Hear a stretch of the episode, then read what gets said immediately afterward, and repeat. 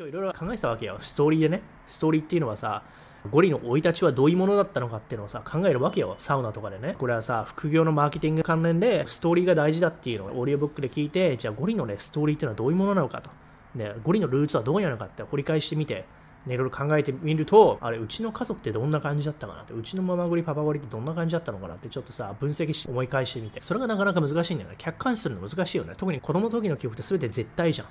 客観視できないじゃん。批判的能力ないから、子供はスポンジで。しかも親が全てが全世界だと思っちゃうからさ。まあそんな感じで思い返しててさ、で、パパゴリが教えてくれたレッスンって何だろうって思い返してみたら、あの、パパゴリにこう言われたのよ。習い事とか始めるのいいけども、始めたら、絶対やめちゃいけないからな、つって。やめたら学校行かせねえからな、みたいな。遊ばせにも行かせないぞ、みたいな。っていう風に脅されてたのよ。習い事一回始めたら、簡単にやめたら、もう学校行かせないとかね。監禁、軟禁状態にするぞ、みたいな感じでさ、脅迫っぽく聞こえたけどね、その時は。だから、それが多分、それは一つのレッスンなんだけども、継続だよね。すぐにやめさせられないようなプレッシャーってそういう風に教わったから、から継続することってのは、うん、パパゴリから学んだなってのはあるよね。でもそれってさ、思い出そうとしてようやく思い出して、あ、そういえばってなるんだよね。もう自分の体の中に無意識に染みついちゃってるから、これどっからね、ルーツで来たかっていうのはこう考えないとなかなかね、子供の頃のあれってね、自分の人格を形成してる何かっていうのは考えないとね、なかなかね、わかんないね。これは難しい。大人ならばわかるけども、子供の時のしつけとかさ、ああいうのって無意識だからさ、ブルーピルもそうよ。ブルーピルがね、レッドピルになるの難しいのって無意識だからよ。知らないことを知らないから無意識だから、そこの部分にタップにしないとわかんないから、それ考えてみたら、あ、そういえば父親にこうやって言われてたな。でそれが結構響いてんだなってのが無意識的にね、潜在意識であったなってので、それが一つね、継続しないとダメっていう。もう一つはね、レッドピルと関係するんだけどね、今の覚えてるよ。車の中で後部座席でさ、多分レストランの帰りかなんかかな、スイミングスクールに通いたいって言ったのよ。だからそれもうママゴリに相談してて、ママゴリが、ね、パパゴリにね、行ってみなって言って、で行ったのよ。そしたら、スイミングスクールダメだどんなもんみたいな感じで言われたのよ。その時スイミングスクール流行ってて、小学校で友達とか。みんな言ってたのよね。多分小学校4、5年の時かな。その時もバイオリン習ってて、いろいろやってたんだけども、で、スイミングスクールを4つ目の習い事でやりたいみたいなね。その時、ボイスカウト、バイオリン、書道、体操クラブやってたんだね。で、その時にパパゴリに言われたのよ。人と同じことやってちゃあかんって言われたのよ。で、それね、今でも覚えてる。うん、人と同じことしちゃダメなんだぞって。ゴリがバイオリンしてるってのもピアノじゃないっていうのもそうでしょあと、体操とかっていうのもさ、人がやらないことだよね。あと、書道もそうだし、まあ、ボイスカウトもそうだけどね、備えを常に蹴れ、ね。ということで、パパゴリがそういうのをずっと言ってたから、人と同じことしちゃダメなんだよって。ね。差別化しないといけないんだよってずっと言ってたから、てかまあ、パパゴリその時社長だったわけよ。会社経営して。だから、それが自分のね、生き様であったのは当然だろうね。だからパパゴリは社畜奴隷じゃねえんだお前ら。パパゴリもなレ、レッドピルかはわかんないけど、人に雇われるのは嫌だっていう感じで会社立ち上げた。うん、だ人と違うわけよね。そのね、遺伝子を刷り込まれてたわけよ。それは覚えてる、ずっと。うん、人と同じことしちゃダメだって言ってた。うん、だそれが、ゴリのね、小学校ぐらいからずっとやっぱりなんか人と違うなってのは感じたわけよ。それはやっぱり価値観が違うからね。だってバイオリンしてて野球してるってまずありえないじゃん。だから普通の人と感覚違うのよ。この美的、芸術的な感覚がゴリにあるとするじゃん。で、それは友達は持ってないわけよね。だからなんでゴリだけこうなんだろうみたいなね。なんか変なことやってんじゃないかみたいな感じはあったよ。やっぱ一人だけ、学年でも二人ぐらいしかバイオリンしてる人いないからさ、ね、150人ぐらいの中で。だから、浮くっていうわけじゃないけど、自分の感覚っていうのは珍しいんだなみたいなね。追い立ちも含め。まあ、ボイスカートしてる人も学年でさ、二人ぐらいだからさ、超少数じゃん。体操してる人もね、超少数でさ、さらに書道もね、上手い人ってかなり少数だからさ、でも小学校、だから中学年、高学年ぐらいからもうすでになんか違うなって思ってたんだよね。別に浮くってわけじゃないんだけども、自分の感覚、生い立ちとかが、まあ、だ家族の意向ってのもなんか違うなみたいな。パパゴリがさ、日本人は仏教徒なんだから、クリスマスツリーなんてやらねえみたいなこと言っててさ、中学校で生活委員長になったわけだ、ゴリが。みんな覚えてるか。だから、生活委員員会の委員長とか応援団長とかやるんだけどさ、だからまあ、感覚的には人と交わり得ない感覚があったんだよね。バイオリンってのはでかいと思うよね。ただの運動系でもなかったってことなんだよ。芸術もありながらスポーツやったからさ、だから高校からようやくスタンダードの方に行き始めたみたいな感はなくはない。でも結局大学入っても海外の大学だけどさ、合わないんだよね。うん。ゴリは筋トレしてるみたいなね。で、結局成人して、例えばね、20後半とかの時もね、まあいろんな国で働いたけどさ、北米とかヨーロッパとか、どこ行ってもゴリゴリにロジックができて、かつ筋トレバキバキにやってて、旅行もして、みたいなね。だから完全になんか普通の人と考えが違うんだよね、ゴリずーっと。これって俺だけなのかなみたいなのずーっとあってさ。まあでも性格的に、まあそのさ、あの B、MBTI ってさ、あれあるって言ったじゃん、前。 Myers Briggs Type Indicator ね。前も言ったけど、ね、ゴリのさ、性格がもともとね、これ、バイオリンやってるとかでは関係ないと思うんだけど、まあでもこの性格ってのはさ、先天的ってわけではないからね、必ずしも。後天的な部分もあるわけなの。これ、ゴリのパーソナリティテストは世界で2%とかって少数派だからもうこれでもう諦らみがついたわけよ。そもそも考え方が人と違うんやな、みたいなね。それプラス生い立ちで、だから、その習い事とかしてたからそういう考え方世界の見方が違うっていうのは重ねてあるから、うん、ゴリノは INTJ とか INFJ だから4%とか6%だよね世界で。だからほとんどの人は意見が合うはずがないわけよ、ね、そもそも論だよ。考え方の問題としてはだよそれプラス生い立ちのだからね運動系だけとかじゃないしただのオタクでもないから。だから文武両道っていうところだよね。ルネッサンスね。っていうところからの世界の見る価値観っていうのかな。だからこれ大人になってもこういう人なかなか見ないじゃん。ね。トレしてて背中があんなでかくてバイオリンしてるやついるか？これ見たことないよ、ほとんど。一人 YouTube で、YouTuber で知ってるけどね。マジその人ぐらいしかいないから、本当に。社畜奴隷から逃れて、レッドピルで、ね、副業してファイヤして、ね、リタイアしたいっていうのは、これ、新卒で働いてからずっと考えててさ、普通の人はさ、ただね、仕事して給料もらって、それでいい生活やーって言ってる時に、一生懸命自分の時間を使ってさ、ね、自己教育を投資したり、ビジネスやったりとかっていうのずっとやってたわけよ。その延長に今があるわけでしょ？だから結局ね、バイオリンとかボイスカーとかね、そのルーツ何なんだろうなって思ったら、22歳ぐらいからレッドピルだったんだけども、その前からもそもそもね、人と違かったんだよね。別にはぶられてるとかっていうわけじゃなくて、持ってる感覚ってあるじゃん。繊細さとか、そういうのが子供の頃に感覚が育つってあるじゃん。絶対音感もそうでしょ？絶対音感も確かなんか10歳以下の時とかだよね。小さければ小さい方がいいんだよね。そういうの持ってる持ってないで分かれちゃうじゃん、感覚って。で、それなんだよね。運動神経ってこの時にやっとかないととかそういうのあるじゃん。で、それ持ってる持ってないで大人になってからのその俊敏さとかね、柔軟さとか全然違うじゃん。それがあったわけよ、割とゴリの方はね。そこからそのレンズを通して見る世界のゴリと一般の人と違うわけじゃん。パパゴリが人と同じことやっちゃダメなんだぞっていうね、差別化っていうのは子供の頃から刷り込まれてたなってことで、実はパパゴリレッドピルだった説中学校の時は生活委員長ってのやりましたよ、私は。なんか文化祭とかいろいろ計画するのに、学級委員長っているじゃないですか。学級委員長ってやっぱクラスの中でもリーダー的存在じゃないと選ばれないじゃないですか。その中になんか給食委員会とか生活委員会、あとなんとか委員会っていろいろありましたよね。クラスで生活委員とかに自分でね、立候補しなって、で、生活委員の学年の中で委員長にね、立候補してみたいな感じですね。でもなぜなったかというと、他のクラスの好きな子が生活委員だったから、俺も生活委員だろ、っつって。で、生活委員長になりましたって話ですね。でもね、楽しかったよ、中学の時は。あの全部が楽しかったんじゃなくて、その放課後になんかあるじゃないですか。学級委員長とか、生活委員長とか、すべての委員会の委員長が集まって、だから文化祭の準備とか、するときに、学級委員長とかのリーダーと、生活委員長、給食委員長とか全部集まって話すところで、ステータスじゃないけども、あとは、隣の組のね、野球部の同じ友達がね、給食委員長で、あとまあ、同じ野球部で、しかもキャッチボールするパートナーでもあったんだけども、その給食委員長のね、彼と仲良かったんだけども、学級委員長って言ったら超クソ真面目なイメージあるけども、そのね、委員長と学級委員の会議、めちゃくちゃふざけてたから うん。それだけね、ネジ外れるぐらいね、学級委員長なんだけども、ふざけられてたから、面白かった。学級委員長とかの集まりってなんかエリートの集まりみたいな感じするじゃないですか。なんか人格もちゃんとしてるみたいなさ。でまあね、その子に近づきたいで、その子によく見られたい、かっこよく見られたい分かったわけですよ。うん。で、まずは生活委員から始めて、で、その後、委員長に立候補。で、その時、まだ覚えてる。机をさ、給食の時とかってさ、四角に合わせたりして食べるじゃないですか。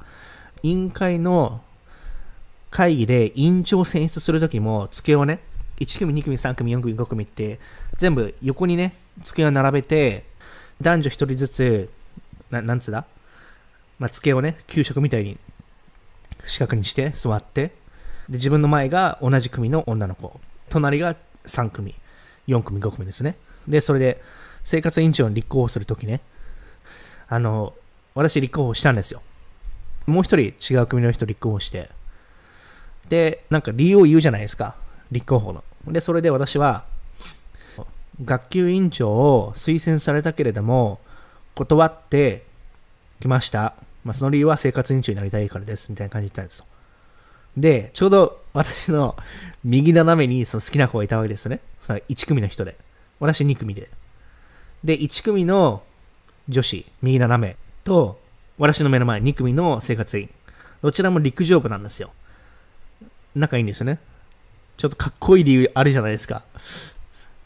学級委員長推薦されたけれども、それを辞退して、えー、生活委員長になりたいと思ってきましたみたいな。そしたら、みんなおーってなって、右斜め前のね、好きな子が、私の目の前の同じ組のね、陸上部の女の子に、それって本当みたいにちょっと聞いたんですよ。でそしたら、本当だよって言って。まあ、それは嘘じゃないんですよ。中学校2年生かな学級委員長になんか指名されたんですよ。で、私は断ったんですよ。いや、俺はね、生活委員長のあの組織の中でかっこよく見れ見られたいみたいなね、あの女の子がいるから それで、推薦で、私は生活委員長になりましたけども、まあでもね その好きな女の子に告白しなかったんですが、そういえばそうだ、あのね、どっちだ、タイミング告ったんですよ。そうだ、中学校1年生の時かな ?2 年かわかんないけども、野球部だったんですけど、なんか、先輩たちが京都旅行とか行っちゃってて、で、2階がね、空いてたんですよ。だから、野球部の人はみんなね、2階に来てっていう風に、女の子が呼び出して、誰もいないから。で、それ告るっていうのが、1週間で3人、5人とかみんな告ってたんですよね。私は、だからその女の子に告ったんですよ。もちろん振られましたけどね。告ってよかったと思いましたよ、やっぱり。うん、男ならね、当たって砕けろでしょう。うん。まあまあまあ、振られたわけですよ。で、その時私は絶望しましたよ。え、なんで？みたいな。まあいいんですよ。告って振られた後にも、生活委員になって、ちょっといいとこね、見せてやろうじゃねえかみたいな感じになったわけですね。メアドをね、聞いたんだよな。あのね、メアドを教えてっつって。でね、ノートの紙切れにメアド書いたのを自分の下駄箱にね、入れてもらってみたいな。おー、これなんかちょっと青春っぽいな。下駄箱にメアドの紙を残すみたいな。あの時はね、ホットメールだったんですよ。中学校であの時はまだ携帯なかったんで、ホットメールでね、メールしてましたよ、夜中に。メッセンジャーとかでね。で、まあ、いろいろ、で、結局高校1年ぐらいまで、たまに携帯でメッセージしましたけども、それは私は好きだったから。で、向こうも帰ってくるんですけどね、返信。まあ、ただ向こうも好きな人いたんでね。で、結局、私は辞めました。私の一方的なね、メッセージしてもね、何も変わらないから辞めたっていう感じですね。はい。っていう生活委員長のね、青春ですよ。あとね、卒業式の時に、私の中学校で女子が好きな先輩の名札をもらいに行くみたいな、なんかそういうのがあったらしいんですよ。あのー、卒業するときね、生活委員長で、ね、顔が知られてたのもありますよ。年下の生活委員の陸上部の女の子だね、に、名札をね、くださいって言われたんですよ。で、その時、まあ私もシャイですから、え、なんで？みたいな、ちょっとクールに気取って、え、なんで？みたいな 感じであげたんですけど、その子がなんか私のこと好きで、名札くださいって言われてね、それで終わったっていう話ですけどね。青春ですよね。青春だね。なんか夢見たのよ。高校3年生の最後の大会、野球部の友達と最後の試合だから見に行ったっていう夢見てさ、で、ゴリさ、この野球部のこの話ね、高校卒業してから数年ぐらい夢でうなされて見てたんだよね。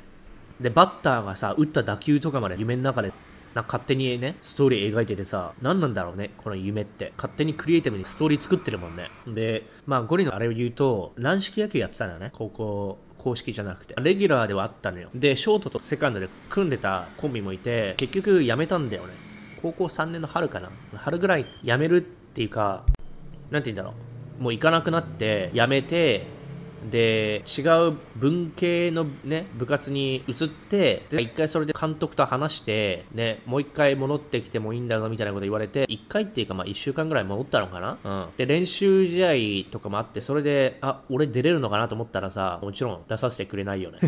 それは他のさ部員に練習とか休んでたやつがいきなり出るっていうのもさ努力しないからダメみたいな感もあると思うんだけどだから練習試合とかもただただ見ててさ何これつまんねえと思ってね、うん、で結局またねやっぱりやめるみたいになったんだけどねね。それがすんげえ悪夢みたいにね、戻ってきてたのよ。高校卒業後、1年2年って。なんでかっていうと、みんなにね、辞めるって言わずに自分で辞めてって、まあ幽霊部員的になってさ、うん、ショートでさ、とセカンドでコンビ組んでたやつに、おいっつって、おいゴリ、お前辞めんのか辞めないのかどっちなんだよみたいな。もう辞めるなら辞めるって言ってくれよ。じゃないとコンビ新しいの見つけるの、こっちもね、苦労するんだよみたいな、なんかそういう感じのね、うん、コンビだったのになんでいきなりお前無言で辞めるんだよみたいなねって言われて、でもゴリはさ、その時、その野球部員の人と校内で顔を合わすにはなんか距離があったんだよね。何なんだろうね、あれ。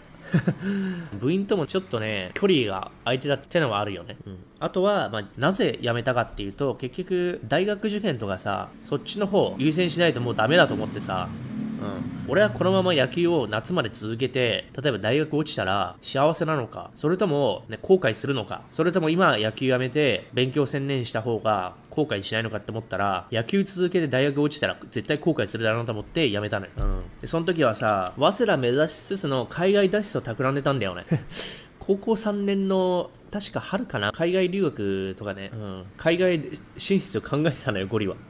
うん、いや、俺こんなことやってる場合じゃねえ野球やってる場合じゃねえと思い始めてさ。あともう一つ、貧困に陥りましてね、高2の半ばぐらいからね、貧困に陥りだしてさ、マジで。うん、高校ってさ、弁当制じゃん。でさ、母親とさ、喧嘩とかしまくってね。で、弁当を作ってもらえなくなったわけよ。うん、だから、弁当なしでしょ。家庭内環境最悪でしょ。戦の前には食べないといけないじゃん。で、それもまままらない状態でさ、部活しててももう無理だと思ったし、うん、飯がない状態で野球続けても一人だけやってても、しかも家庭が貧困に陥っていく中でさ、野球やってて何の意味があるんだろうみたいなね、うん、自分の将来マジどうなるんだろうみたいなさ自分が何かしないと決断しないとねなんか他人に責任転嫁もできないじゃん野球はやっててもいいけどさみたいなね自分の進路どうなるのみたいなのもあったし、進路の不安だよね。で、あとは海外脱出したいってのがあって、このプロジェクトめちゃめちゃ時間かかるぞみたいな。野球なんかやったら時間がないぞみたいなね。うん。っていうことで、いや、これ今ちょっとやめるべきでしょみたいな。ってなったわけよ。うん。っていうね、裏話があるんだよね。で、だから、ちょっとね、部員の人にちょっとね、うろ後ろめたい部分あるわけよね。そういうこと全く説明せずにね。だって説明できるはずないじゃん。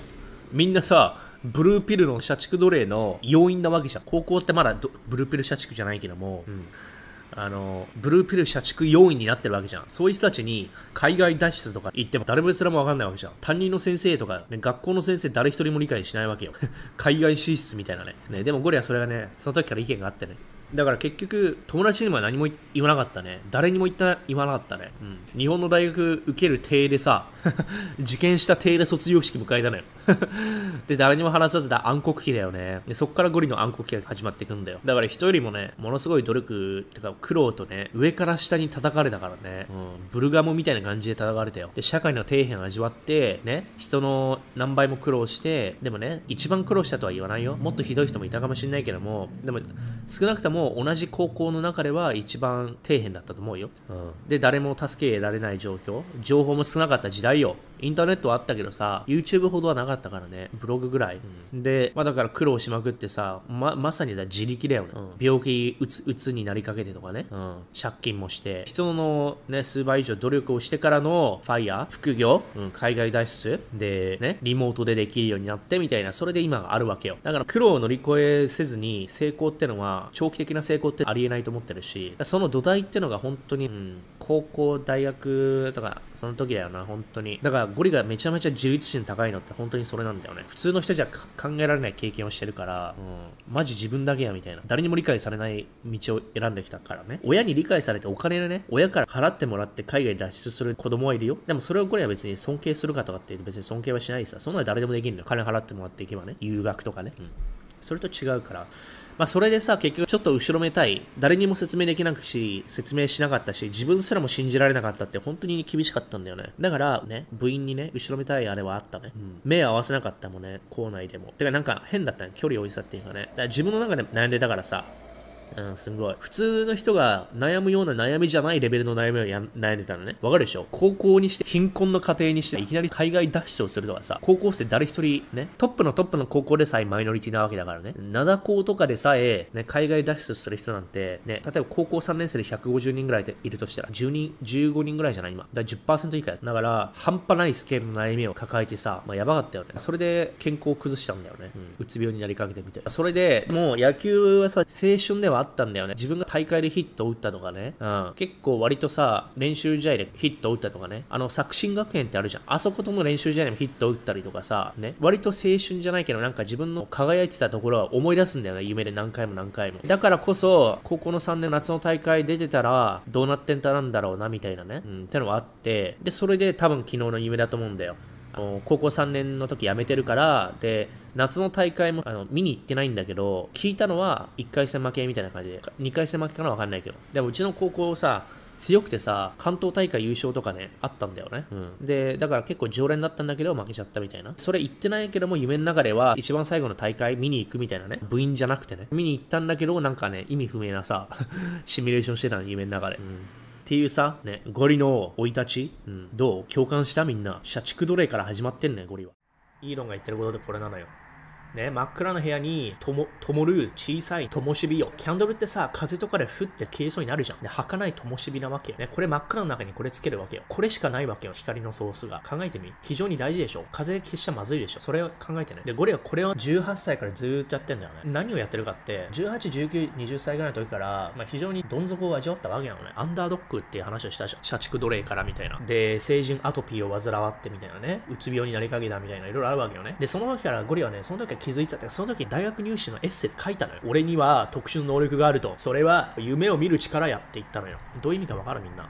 大人ってのは二十歳ぐらいから夢をさせてんだよね。Most men die at 25 at 8 but we don't, we don't bury them until they're 70. どういうことかというと、私は通勤特急とか見てて、マジでさ、もうゾンビみたいな魂が抜けたような目をしてる顔の人いるわけじゃん。サラリーマンで。で、電車の中でさ、ガーガーガーガー寝てる感じね。疲れ切って、夜10時、11時よ。それを私はね、あの、夢の国、パラダイスで働いてた時に目撃したのよ。あの時もそうだけど、そうじゃない時もね、派遣の時もね、夜勤の時11時、12時に帰ってくる時じゃん。でも疲れ切ったサラリーマンがさ、魂抜けてんのよ。で、それで分かったのよ、ゴリは。何が分かったって、こいつら、もう、大学入る直前からも自分の夢諦めてるなって思ったんだよね。ゴリはね、すごいね、自我が強くて、諦めない人間だった。あの、できると思ったらできると思うし、やめないし、まあ、それはさ、パパゴリにやめるなって言われたのもあるかもしれないけども、すごい頑固なんだよね。で、それがやっぱりね、起業家の人とかってのはそれがあると思う。普通の人はやめちゃうかね、あ、無理だと思って。もしくは人にこんなの無理だよって言われたら諦めちゃう。で、それと関連してんだけど、ほとんどの大人っていうのは、もう大学卒業して新卒一括採用入って、社畜奴隷大量センサーベルトコンベヤーで入社した瞬間から、あ、もう終わったなみたいな。もうこれ社会のしきたりだから残業しないといけないな。上司のペコペコしないといけないなみたいな。そういうのあるじゃん。それで、あ、社会とはこういうものなんだってね、我慢して受け入れちゃうようになっちゃうんだよね。日本人の大体の人は。だからつまり、ブルーピルにメンタルコントロールされちゃって、うん、出来上がっちゃったのよ。それが普通の人。普通の人は大人になるっていうことは我慢することなんだみたいなね。そういうふうに多分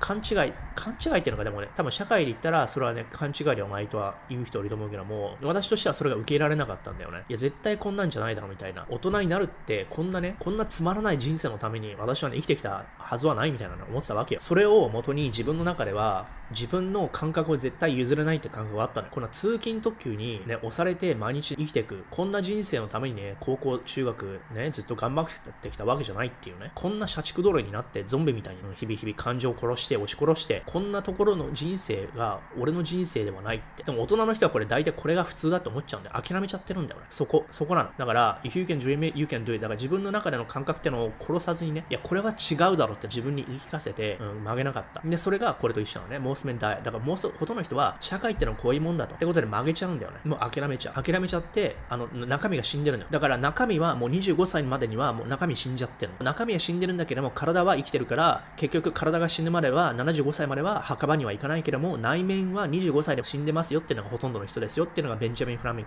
クリンとかね、トマス・ジェファソンっていうことなのよ。で、これゴリめちゃめちゃね、同感で、だから夢を大きく持つことがいかに大事かっていうのを18歳、19からずっとね、これだけはね、消さない灯火なわけよ。だからいかに混沌として、いかにね、第二次世界大戦のさ、アウシュビッツの週刊所とかそうなんだけどさ、あの、メン Search for Meaning ってブック話したじゃん。あれのね、タイトルもさ、まさにね、まさにキャンドルなんだけど、けどいかなるひどい惨状でさえも生きれる人は生きれる。その生きれる人が生きれる。それはなぜなのかっていうのを、その本で書いてあるわけ。で、それ何かっていうと、いかなる、最悪な暗闇の中でも、灯火さえ消さなければ、唯一の、ね、望みとかね、それさえ残していれば、人は希望を持って生きる力を、ね、継続することができる。これを消した瞬間に、一気にね、免疫とかなくなってすぐに1週間とかでね、消えていっちゃった人がたくさんいたっていう風に、その、週刊上の中のあれを言って、言ってるわけよ、この人は。だから、それと一緒なのよ。これ希望をね、なくしちゃいけないのよ。だから、まさにね、Man search for meaning 真っ暗の中にある一つのわずかながらもわずかに思うかもしれないけども少しの希望。ね灯火。これをイーロン・マスクが Tiny Candle in a Vast Darkness ね。って言っててあでそれでちょうど昨日のゴリが全く同じような描写をしてたのよ。副業のマーケティングのストーリー。脚本をね書いてるところでこれゴリが書いたノートなんだけどさ、昨日全く同じ表現しててさ、人に言えない恥ずかしさと孤独、周りに相談できる前例が皆無、ただただ越えなければいけない壁が単純にありすぎて、予想もできない、真っ黒な闇にマッチだけで入っていくような、今まで勉強とかスポーツとか、リニアで step by step で、タスクは割と非常に平均以上にこなせてたゴリからすると、味わったことのない、わからないことだらけの不可視性マックスな感じだった。ね、この真っ暗な闇に、ろうそくっていう表現をこれ昨日指してて、で、それで今日イーロンがさ、ね、この灯火をね、消しちゃいけないよっていうところからの、これをゴリは見てたのね。28歳、20歳のゴリのね、感覚っていうのはこんな感じだったのね。真っ黒。もう何もわからない。ただ自分の夢とか感覚っていうのは、ここで、あ、無理だって諦めたら終わるっていうのが分かってたから、それだけは自分の感覚を信じて消さなかった。で、それがね、これ、モスメンタイ。中身をね、ほとんどみんな夢諦めちゃってるのよね。社畜になるっていうのが大人になるってことかって、ね、完全にね、宗教化されるっていうのかな。マインドコントロールされてしまってるっていうね。で、それがまさに第二次世界大戦ね、アウシュビッツ習慣を生き延びたこの心理学者の人をね、Man Search for Meaning、これベストセラーよ。人生の意味とは何かっていうのは、これも、ね、これ2018年ぐらい読んだけど、このタイトルのさ、絵と同じでしょ？いかに困難の時でも、希望とか辞任とか自覚とかっていうね、自分の自意識を灯して消してしまってはいけないんだよっていうところで、ウォルト・ディズニーのゴリがパラダイスのところで働いた時には、そこから来たわけじゃないけど、たまたまかもしれないけど、たまたま見た、聞いた、読んだで、If you can dream it, you can do it ってことで、夢を持つ大事さ、夢を諦めない大事さ、これね、ほとんどの人は夢を諦めてるんだよ。ゴリは諦めない。だからこそ実現するために必死にしつこく諦めないでできるっていうことがあって、これの目の前はこんな感じ。こんな夢を諦めた大人たちみたいにね、ゴリラになるために生まれてきたんじゃないっていう感覚を頑固に持ち続けたわけ。自分を信じてた。そんな熱いゴリの信念がこうやって繋がってるわけよ。ろうそくから、これから社畜奴隷、ブルーピルワールド。それがゴリが描写した昨日のね、真っ黒な闇にマッチ。それが昨日、イーロンも同じ表現してて、これ何なんだパラレルワールドみたいなさ、我がレッドピル共同競争のイーロンが意識辞任気づきは真っ暗な暗闇に灯される小さいろうそくのに絶対に守らなあかんコンシャスネス意識っていうのは例えばファイヤーできるっていう意識とかそういうことなの自分はファイヤーしたい。いやファイヤーするんだ。っていうね。自分の中でのそういう考え方気づき夢。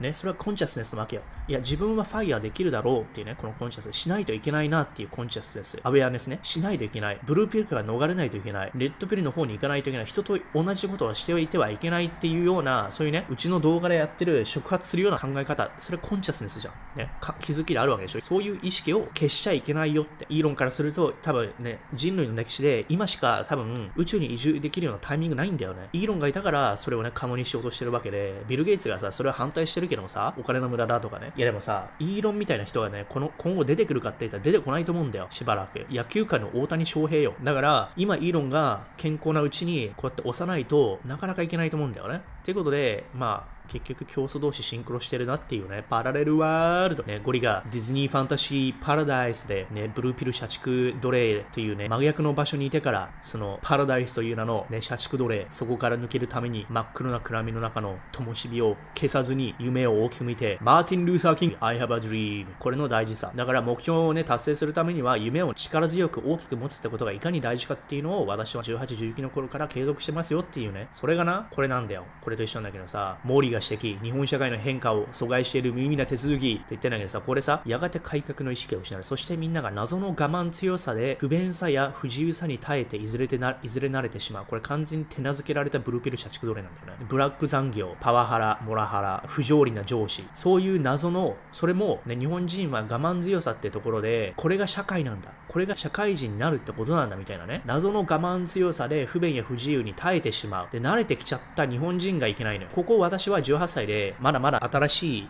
状態で洗脳される前にレジスタンス、え、これは違うだろうって、レッドピルを飲めた。これ飲んじゃった人はもうこれも普通だから。これが大人になることだからみたいなね。そんなこと言ったって大人になるってことは我慢することなのよみたいなね。そういう風になるわけじゃん。いや、ゴリは違うと思った。レッドピル側選んだ。ということで、まあこれもね、本当にそうだなと思った。日本の変なしきたりってのも我慢強さだこでね、飲んでしまうっていうね。これもそうよ。おかしいだろ。普通に考えておかしい、ね。